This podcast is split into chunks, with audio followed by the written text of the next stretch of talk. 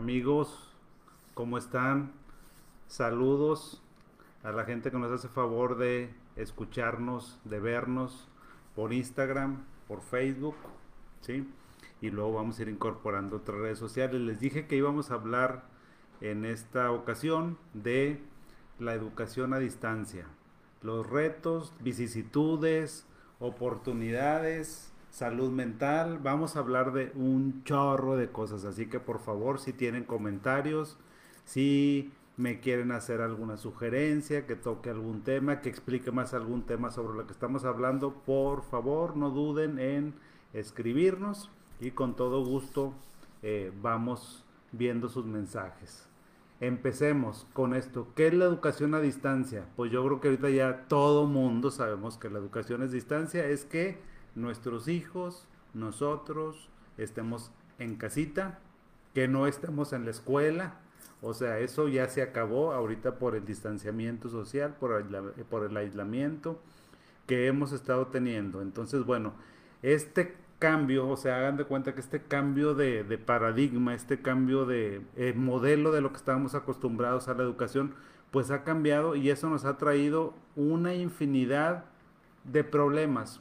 Por donde ustedes así hagan de cuenta que levantan la cobija y ahí van a encontrar un problema. Problemas familiares, problemas de pareja, problemas de convivencia entre los hijos, este, problemas con los maestros, problemas a lo mejor entre las familias extendidas. ¿Por qué? Porque estamos frente a una crisis. Y esta crisis no es solamente una crisis de salud, ya no los han dicho los pensadores, los expertos en estos temas, en gestión de crisis, nos han comentado que no es una sola crisis, no es que estemos en una crisis de salud, estamos en una crisis económica, estamos en una crisis familiar, que eso es lo que también yo creo que le voy a dar un poquito más de énfasis aquí estamos en una crisis de salud, en una crisis educativa, o sea, tenemos muchas crisis en una sola. Evidentemente que a lo mejor aquí nosotros estamos hablando, o sea, la crisis número uno, pues obviamente si le pregunto, oye, ¿qué crisis tenemos? Pues todo el mundo me va a decir, la crisis de salud, ok. ¿Qué otra crisis tenemos? Crisis número dos, pues la crisis económica. ¿Qué otra crisis? La crisis número tres, la crisis familiar, la crisis otra crisis, la número cuatro, una, crisis personal. Y por supuesto la educación está también en crisis. Estamos hablando como de unas cinco crisis en esta situación. Pero bueno, entremos. ¿Qué onda? ¿Qué nos está pasando? Platíquenme por favor. O sea, ¿cómo ha sido su experiencia en casa? ¿Cuál ha sido los retos? Porque aparte les digo, hablar de, de retos, pues es la gente me podría decir, oye, ¿y de qué retos vas a hablar? ¿De la educación pública? ¿De la educación privada? ¿De la educación de los maestros públicos o privados?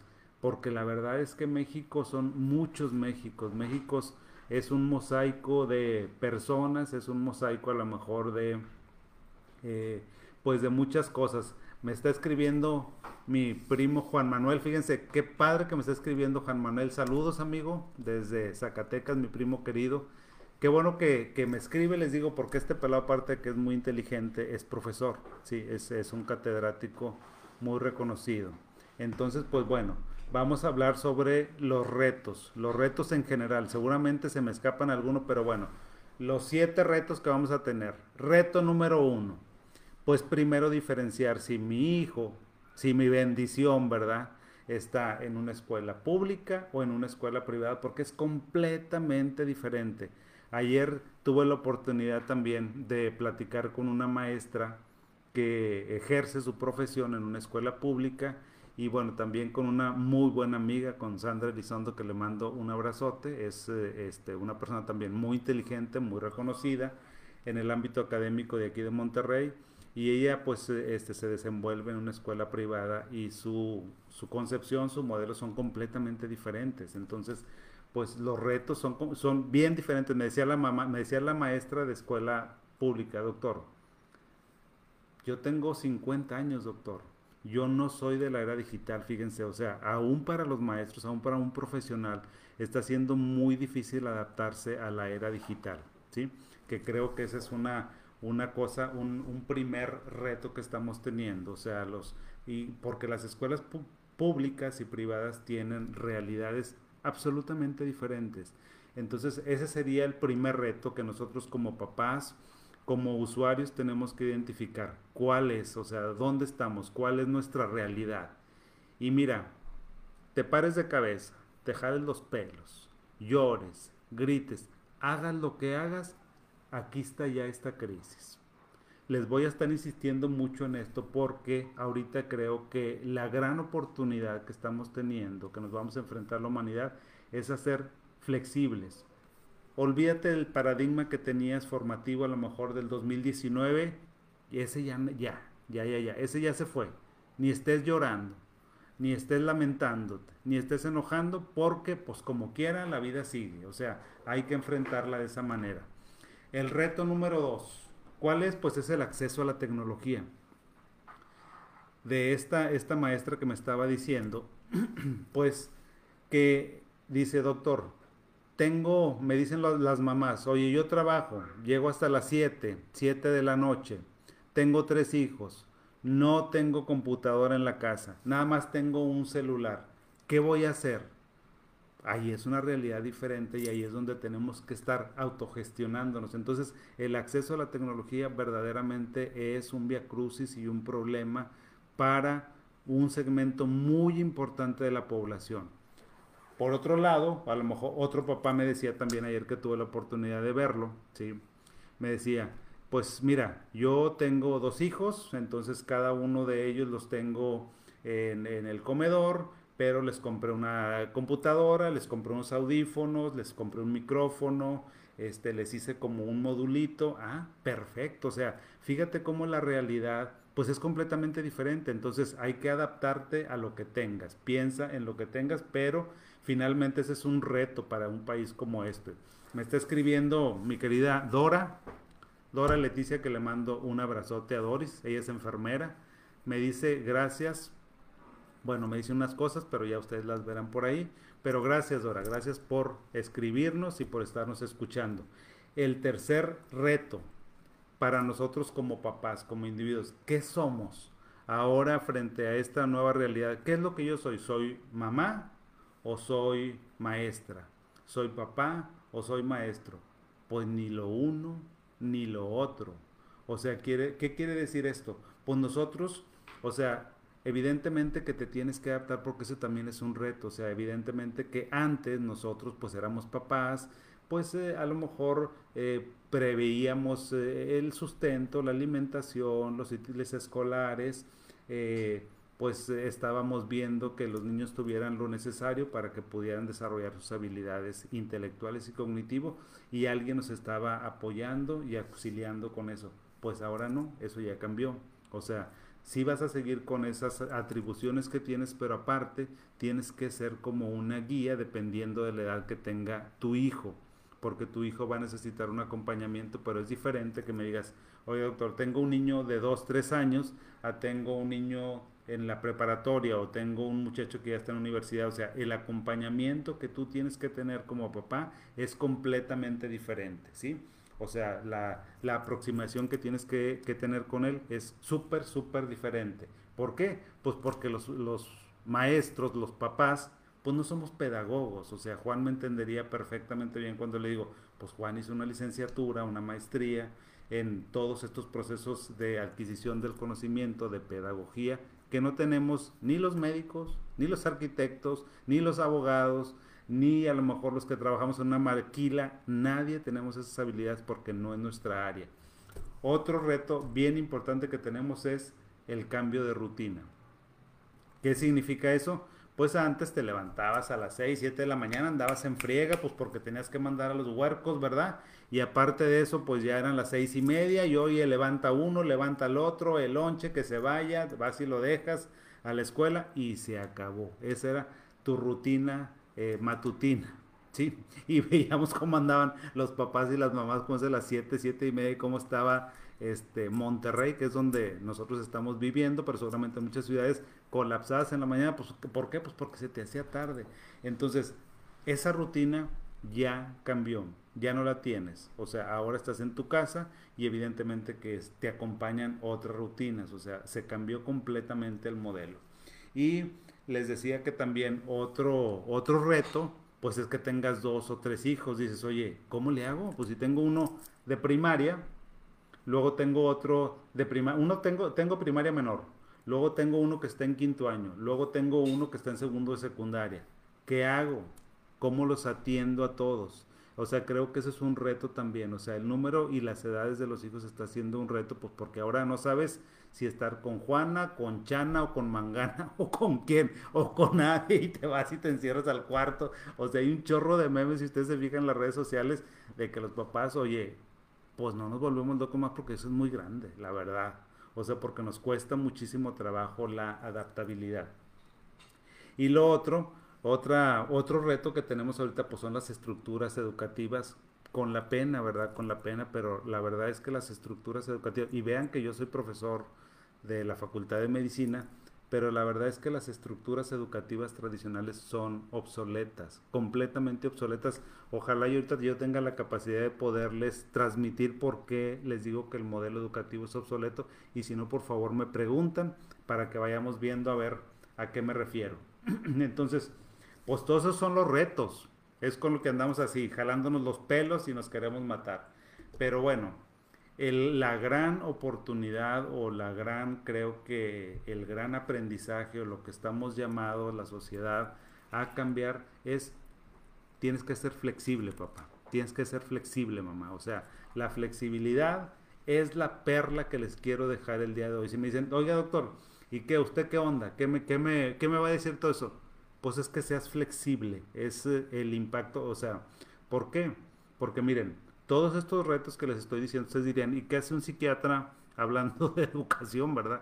Pues es que los psiquiatras que vemos el comportamiento humano y las necesidades humanas y emocionales de las personas, estamos involucrados absolutamente en todo el quehacer y hacer del ser humano y del conocimiento. ¿Por qué? Porque todos esos retos están teniendo un impacto psicológico muy importante. No me digas que no.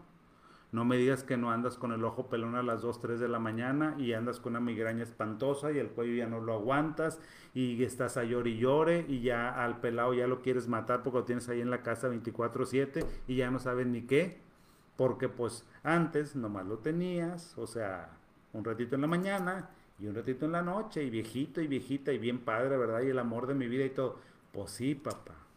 Pero pues ahora ponte la convivencia para que veas lo que para que veas lo que es amar a Dios en tierra de indio. Es completamente diferente. Entonces, evidentemente que todos, los niños, los papás, los jóvenes, los adultos, los profesores, todo mundo estamos teniendo un impacto psicológico muy importante. ¿Por qué? Pues porque queremos seguir exactamente haciendo lo mismo. Que mi huerco no deje de aprender, por favor, cálculo diferencial. Cállate la boca. Ahorita te voy a explicar por qué eso ya no es tan importante. O sea, pues evidentemente que no lo va a poder aprender igual. Punto y se acabó. Es que mi hijo estaba a punto de graduarse. Ya Pues como quiera se graduó. Es que no va a ir y se le va a olvidar y va a estar traumado para toda la vida. Los que ya tenemos 40, 50 años, ¿quién fue tu compañero de primaria y secundaria? pues si acaso lo veas en una fotografía, o sea, entonces no hagas tanto problema donde no lo hay. O sea, ahora sí que como nos dicen, siéntese señor, siéntese señora, ¿por qué? Pues porque ese tipo de cosas, o sea, no tenemos que darle importancia, hay que concentrarnos en lo que verdaderamente es importante. Entonces, si ustedes me dicen, oye, ¿qué hago? En, psicología también hay una palabra muy bonita, muy importante, que se llama Resiliencia. ¿Qué es la resiliencia? La resiliencia es la capacidad que tenemos los seres humanos de resolver problemas o crisis. En términos coloquiales, si del cielo te caen limones, pues aprendes a hacer limonada, ¿verdad? Si nomás tienes manzanas, pues a ver qué vas a hacer con las manzanas. Eso es la resiliencia, es la capacidad del ser humano a adaptarse a una situación cambiante, ¿sí? e impredecible como es esto. Entonces vamos nosotros a pensar, bueno, yo para qué mamá, para qué papá soy bueno, cómo puedo resolver esto. Entonces les decía, ahora tenemos una oportunidad fantástica, espectacular, ¿sí? Les voy a hablar ahora de cuatro grandes oportunidades. Se las menciono así rapidito y luego ya me voy por, por puntos. La primera es, ahora vamos a tener alumnos autogestivos, ahora vamos a estar desarrollando nuestros intereses, vamos a estar disfrutando del aprendizaje y un desarrollo emocional. Esas son las cuatro oportunidades que tenemos. Fíjense, todo esto, ¿sí? Desde el 2005 más o menos, que el Internet pues ¡pum! O sea, hizo una implosión en el mundo, ¿verdad? El mundo ya no es igual del 2005 para acá donde el internet se democratizó y hay información para todos nomás con hacerle un clic o estar buscando lo que quieres eso cambió absolutamente o sea nos movió todos entonces esa es una oportunidad eso los grandes pedagogos los grandes este ideólogos del conocimiento de la educación han visto que ahora el modelo educativo ya no tiene que ser un modelo donde va la criatura, el niño, el joven se sienta en la universidad, en la escuela, en el colegio a aprender. No, o sea, eso ya pasó. Eh, que lea los comentarios y saludo. Pues creo que sí estoy haciendo, lo estoy leyendo por aquí. Tenía dos comentarios, pero bueno, si por ahí está otro comentario, me dicen por favor, porque, o díganme aquí dónde le muevo para estarlos Em, a ver, déjenme ver. Ah, ya, ya, ya encontré cómo. Les digo, estoy aprendiendo, estoy aprendiendo. Ana Elizabeth este, Villalpando, mi querida Ana, fíjense, pura gente bonita tengo aquí. Anita, te mando un abrazo, Ana. Este, con Ana nos une una amistad bien importante. Ana también es una mujer muy picuda. Y aparte de eso, aparte de ser una mujer súper inteligente, Anita Villalpando, pues es una mujer muy comprometida socialmente. La verdad es que tiene un corazonzote así. Un abrazo. Eh, me mandan saludos desde Guadalajara. Gobis Álvarez. Ahí voy, ahí voy aprendiendo. Eh, Lilia García, buen día, muy buen tema. Mi cuñada, te mando un abrazo. Lili, ¿cómo estás? Espero que mi sobrinita ande por ahí muy bien. Dice, últimamente me pregunta Giopsi Álvarez, si no dije bien tu nombre, te pido una disculpa. Dice, últimamente he escuchado mucho esa palabra resiliencia. Pues es que es la palabra que está de moda, porque resiliencia es que si tú estás en tu casa, o sea, a lo mejor me tienes que comentar un poquito más de qué me estás hablando, pero por ejemplo, resiliencia significaría eh, que si te encuentras en un, en un problema, tienes que encontrar la solución. O sea, si supongamos, estás en tu casa y a lo mejor eres un estudiante de sexto semestre de medicina y estás llevando alguna materia que implicaba mucha actividad clínica y que te la estás perdiendo, pues ahora lo que vas a hacer es que busques en las redes, este, que busques en las redes pues lo que, lo que tengas lo que tengas para esa actividad, lo que te pueda suplir esa, esa necesidad, eso que ya no lo vas a tener ahora. Y bueno, pues ahorita continúo por aquí porque eh, me dice otra persona, yo creo que ya nada más esto, aunque aquí está mi equipo, así que como que me tengo que concentrar porque tengo TDAH, entonces tengo que concentrarme. Me dicen, doctor, ¿qué opina usted de estudiar en línea? Mira, pues te voy a decir una cosa. Yo ahorita estoy estudiando en, en línea, imagínate después de vejez viruela. Pues es que no hay otra cosa te voy a decir, creo que la educación en línea tiene muchas cosas, tiene ventajas y desventajas. Creo que en este mundo no hay absolutismo, sino que tiene cosas buenas y cosas no tan buenas. Entonces, pues yo la recomiendo, o sea, recomiendo la educación a distancia. ¿Por qué? Porque entro, vuelvo otra vez acá al tema. Miren, ahora los seres humanos, les decía yo, los niños, los muchachos, los adultos, ya no tenemos que ser personas que sepamos perfectamente bien idiomas, matemáticas, física, o sea, son cosas que sí tenemos que estar como observando y evidentemente que las tenemos que aprender, pero ya no es algo de vida o muerte, fíjate, antes teníamos algo, ahora les decía yo que los ideólogos y los pensadores, los pedagogos nos dicen, ¿sabes qué? Ahora tenemos que desarrollar seres humanos. ¿Qué implica eso? Seres humanos implica que desarrolles habilidades blandas y habilidades duras. Es un concepto fantástico, fantástico. O sea que si ahorita logramos todos entender que necesitamos estar desarrollando habilidades blandas, como cuáles habilidades blandas, el manejo de una crisis, que sepas cómo manejar una crisis, que sepas autogestionar tu tiempo libre. Imagínate, o sea, es una chulada. ¿Qué nos dicen ahorita los huercos? Estoy aburrido, no tengo nada que hacer, ¿y ahora qué hago? O sea, ¿por qué? Porque no saben hacer una autogestión de su tiempo libre. Es, a ver, ¿qué te gusta, mijito? Y uno como papá tiene que tener el olfato, la habilidad para detectar qué es lo que le gusta a nuestros hijos. Porque yo estoy seguro, mamá, papá, hermano mayor o lo que sea, que si yo te pregunto, oye, tu hermano, tu hermana, tu hijo, ¿para qué es bueno? Y mira, me vas a decir así. O sea, entonces hay que enseñarles, esas son las habilidades blandas, autogestionar su tiempo. Tenemos que enseñar a nuestro hijo a analizar. Vean cómo antes tenía que saber perfectamente bien programación, lectura, escritura. Ahora tienes que saber analizar y, la, y el análisis tiene que ver con un proceso de pensamiento con un proceso de donde tú hagas acopio de otras herramientas. ¿Para qué? Para que puedas analizar. ¿Sí? Otra cosa es que seas responsable, o sea, enseñar a nuestros hijos a que tengan responsabilidad. Eso es algo fundamental porque dime si no, llegas a la chamba, o sea, cuando ya eres empleado, pues no vas a llegar a las 10 de la mañana, ¿verdad? O no vas a estar comiendo. No, no, no. ¿Por qué? Porque tienes que tener una responsabilidad. Tu jefe no va a estar contigo de 8 de la mañana a 6 de la tarde y te va a decir, oye, ¿sabes qué? Pues ahora vamos a hacer, vas a tener que hacer este, esta información, vas a tener que cargar este material aquí a la computadora. No está contigo sentado, te lo dice y luego después te lo revisa. Ese es el nuevo modelo, ¿sí? O sea, que te lo revise, que te lo este, supervise y bueno, tú ahí aprendiste a ser responsable, porque si sabes que no lo haces, tienes una consecuencia. ¿Qué otra cosa? Otra habilidad blanda, que seas flexible.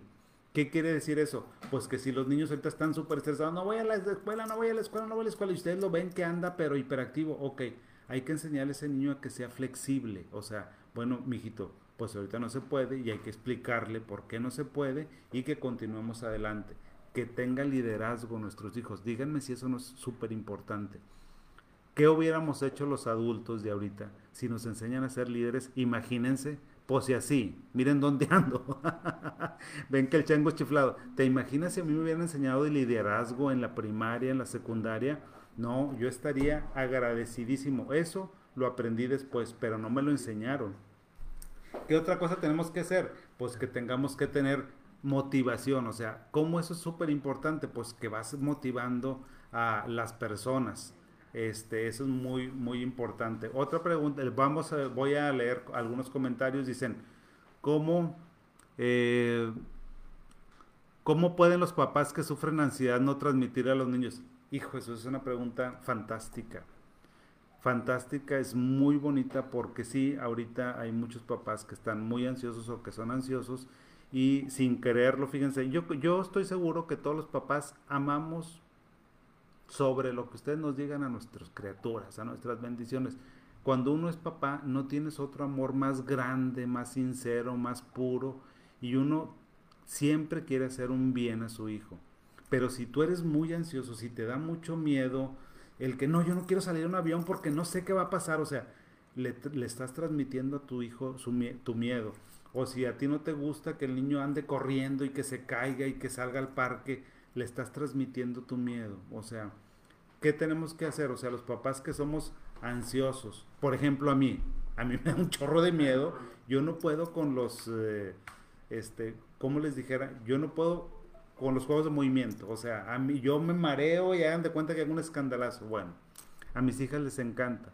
¿Saben lo que sí? Y me daba bastante miedo porque por mis pensamientos yo decía, no, se va a salir, se va a caer, no sé qué le va a pasar. Miren, lo que hice fue piquito de cera, piquito de cera y las veía cómo lo disfrutaban y entonces eso me fue ayudando a mí. Entonces, cómo no transmitas tus miedos, tus inseguridades es deja que tu niño explore lo que quiera explorar, claro, con mucha seguridad. O sea, y por favor, si tienes mucha ansiedad o mucho miedo, cuestiónate y pregunta.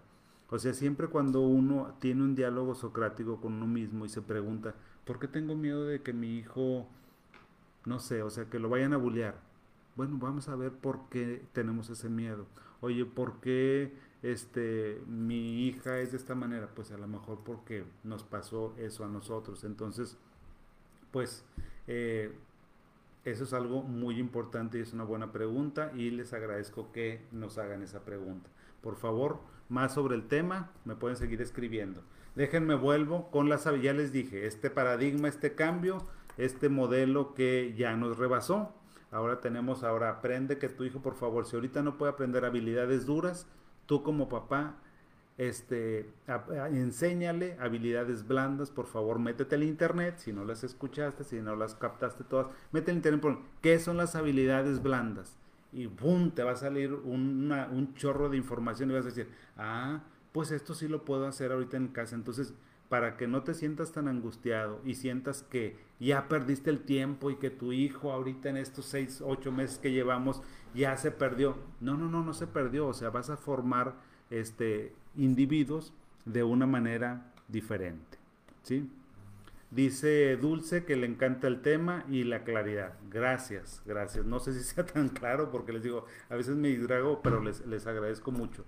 Las habilidades duras que también tenemos que desarrollar, pues bueno, tenemos que hablar idiomas. Díganme si no, ahorita los que tenemos, ahorita para, yo creo que los muchachitos Ahora, los que van este, como incorporándose a la actividad laboral, ya es fundamental, o sea, ya tienen que saber inglés sí o sí. Entonces creo que la adquisición de un segundo idioma, de un tercer idioma, es muy, muy importante. Si para los adultos, más o menos de mi camada, imagínense que ya no me coso del primer hervor, es importante, pues para ellos también es muy, muy importante.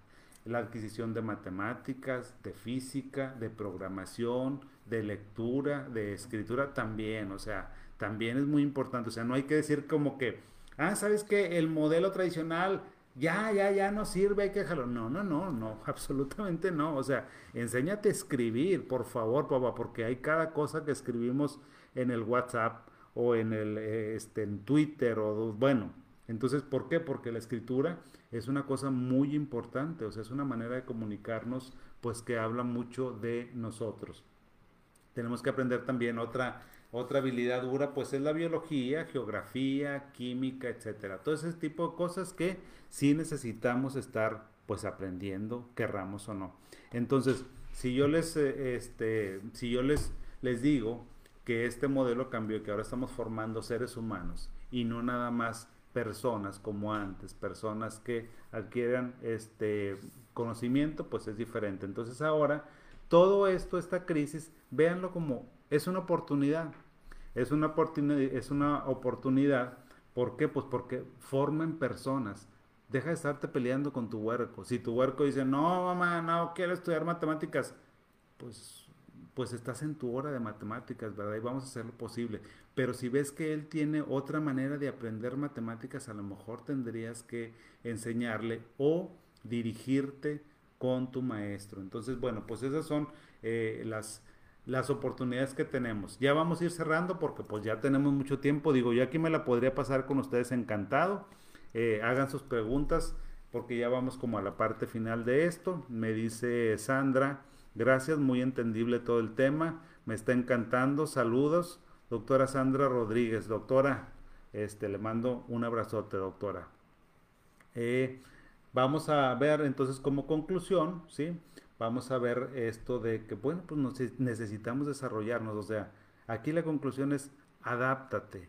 Adáptate, mi hijo, adáptate, mi hija, porque no hay vuelta atrás. O sea, deja de pelearte con el, con el hombre, ¿verdad? Deja de estar diciéndolo, ya no aguanto al huerco porque no se puede sentar. Es que, ¿sabes qué?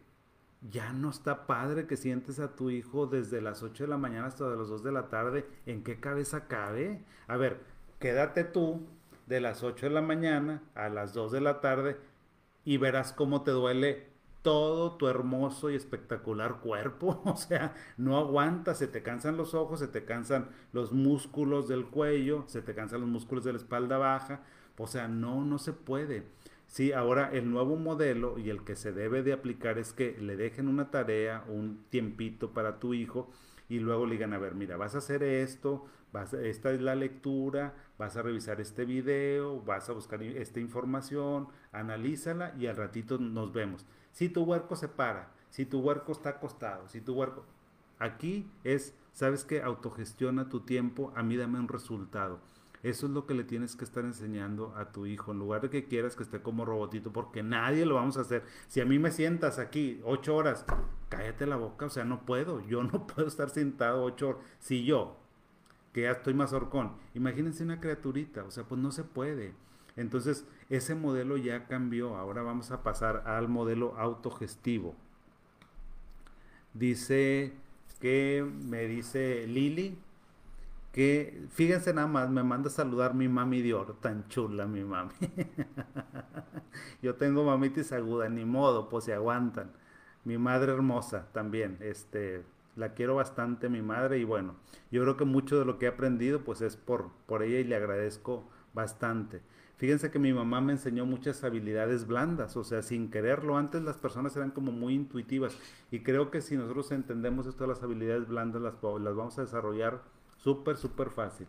Entonces, las conclusiones, amigos, volvamos para acá. Bueno, pues hay que ver con qué contamos. Si eres de una escuela pública, tienes que ver con qué cuentas. Si cuentas con un solo celular o no tienes ni celular, vas a hablar con la maestra o con el maestro que te haya tocado y le dices, bueno maestro, yo no tengo eso. Entonces, si te están pidiendo que cada huerco tenga una computadora y que tenga a lo mejor o una tablet, pues no la vamos a tener, punto y se acabó. O sea, eso es la autogestión, esa es la resiliencia, es la capacidad de que te tienes que adaptar. Porque una maestra que les decía yo que ayer platiqué una maestra de, una institución pública, pues me decía eso, doctor, yo tengo mi celular y me la paso todo el día porque créanme, o sea, en todos lados encontramos héroes en este México, siempre hay mucha gente que le encanta su profesión, entonces, pues ella decía, pues yo me las arreglo con mi celular, hice un grupo de WhatsApp con todas las señoras, por ahí mando las tareas, a lo mejor digo, el tema más importante o más difícil ahora es este, se los mando y luego al ratito me vuelvo a conectar con ellos a ver cómo están y bueno, los que se puedan.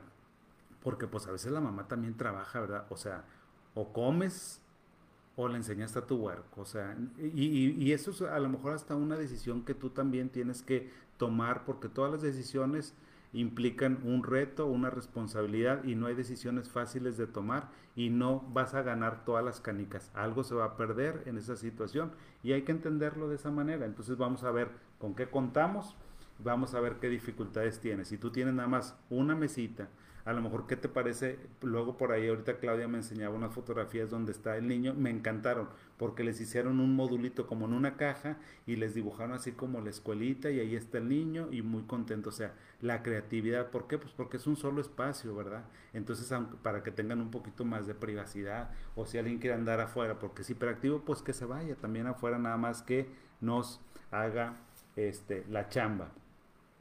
¿Qué otra cosa es? Bueno, ahora una pregunta que me han hecho muchísimo es, ¿qué vamos a esperar de la escuela? O sea, ¿vas a querer que tengas ahí al maestro desde las 8 de la mañana hasta las 2 de la tarde, mi hijo? Pues está, está medio complicado, o sea, ¿para qué lo quieres ahí? Entonces tienes que comprender que ahora tu hijo o tu hija este, tiene, es eh, corresponsable, es copartícipe de su educación y que ahí está el, el, el profesor para este, para acompañarlo. Ahora, entonces si me dices, oye, entonces tengo que eliminar al profesor, por favor, no, por supuesto que no. ¿Por qué no lo vamos a eliminar? Porque es un pedagogo es un teórico, es una persona que sabe de este, los procesos educativos, cómo llevarlos, cómo llevar procesos educativos, eh, tuvo una capacitación, es un licenciado, entonces yo valoro mucho la preparación de las personas y yo no diría, ¿sabes qué? Hay que descartar a los maestros, por supuesto que no, o sea, los maestros son esenciales y les van a enseñar a nuestros hijos, ¿por qué? Porque el maestro va a decir, ok, yo el objetivo que tengo para esta materia, para esta asignatura, para esta semana, para este mes, es este, o sea, los maestros siempre tienen una planeación para sus alumnos y ellos tienen las herramientas para poderlas desarrollar. O sea, y si nosotros queremos sustituir a los maestros, pues estamos acabados, ¿verdad? Porque pues yo soy médico, o sea, yo qué voy a saber de pedagogía? Sé poquito pues porque me han enseñado, pero este los maestros son súper súper importantes. Vamos a elegir también, si tú puedes, pues elige la escuela en base a tus necesidades. Si tú eres una persona tendiendo más al constructivismo, a la autogestión, busca una escuela que se adapte a ti. Y si a lo mejor estás en esas circunstancias, pero estás en una escuela que no tiene esos recursos, pues habla con tus profesores, a ver si encuentras a alguien donde pueda haber cierta resonancia. Y vamos, por favor, entonces les digo, vamos a abandonar el modelo de control, de que no se pare el huerco, olvídate de eso, porque eso no te va a funcionar y vas a meterte en muchos problemas. Y olvídate también de la vigilancia continua. Ahora es autogestión. Te dejo una tarea, mijito. Vas, por favor, hazme esta lectura o por favor, haz este trabajo que te encargan. Yo ahorita regreso y veo. ¿Por qué? Pues porque tengo que chambear, tengo que ir por el mandado, tengo que hacer otras cosas. Entonces, tienes que hacer a tu hijo corresponsable. Es una oportunidad impresionante que quién sabe si se nos vuelva a presentar. Y les digo, pues porque desafortunadamente ya estamos en medio del remolino. ¿Qué hacemos? Pues sacar las cosas buenas, ¿verdad? Entonces, y pues aquí creo que la gran conclusión de todo esto, amigos, es entendamos que no estamos en un modelo de formación, sino en un modelo de educación, en un modelo de educación de personas, de individuos, donde queremos que nuestros hijos se adapten, aprendan, pasen, que aprendan a resolver esta crisis que tenemos, que la incorporen y que salgan adelante. Pues el ser humano, la humanidad siempre ha estado sometida a crisis, a nosotros, a todos los que estamos vivos, no nos había tocado pues un ramalazo de esa naturaleza. Pues ya lo tenemos. ¿Qué hacemos? Hay que ser flexibles, ¿sí? Bueno, pues este, amigos, les mando un abrazote. Muchas gracias por haberme este, acompañado. Eh, me dice mi colega de generación, imagínense, eh, Rolando Villarreal, me dice Rolando, que era una botana, Rolando es una botana, es un médico también muy inteligente, me acuerdo de Rolando, este, en los pasillos de la facultad, era una botana Rolando, era un caballero muy respetuoso, muy alegre, muy entre, la verdad es que es de los médicos que yo conozco como más entregados, o sea, él sí yo le puedo decir, tú sí eres un doctor porque le encanta. Este, me dice Anita Villalpando, ya para terminar nada más déjenme leer los comentarios, que este, la educación tiene que ser compartida y me parece súper bien. Espérenme tantito porque por aquí hay más y no quiero, este, dice Rolando que por demás interesante y necesario. Un abrazote. Pues igual amigo, un abrazote. Bueno amigos, un abrazo también para todos. Muchas gracias por estar con nosotros. Les agradezco encarecidamente y si quieren por favor que toque algún tema en especial, no duden en escribirme. O sea, por ahí están mis redes sociales, entonces ustedes déjenme ahí sus mensajes y yo pues yo soy del pueblo, ¿verdad? o sea, al cliente lo que pide. Si ustedes quieren que hable de un tema que a lo mejor a mí ni se me había ocurrido, pues lo hablamos. Y no quiero este, cerrar esto sin darle el agradecimiento muy especial a Claudia, este, a Jesse y pues también a Samuel. Ustedes me ven aquí enfrente, pero la verdad es que es un, es un trabajo como de planeación y de un grupo de personas muy inteligentes que yo les estoy muy agradecido porque pues si no fuera por ellos, la verdad es que yo no diera ni pie con bola. Les mando un abrazote y que se la pasen súper bien. Hasta luego amigos.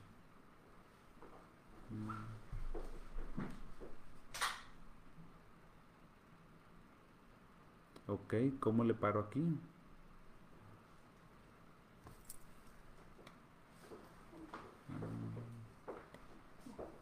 ¿Ya? ¿Ya tengo acá? Sí, Ya. Perfecto. Excelente. Doctor, si necesita eso, pues, Sí, sí lo no, necesita.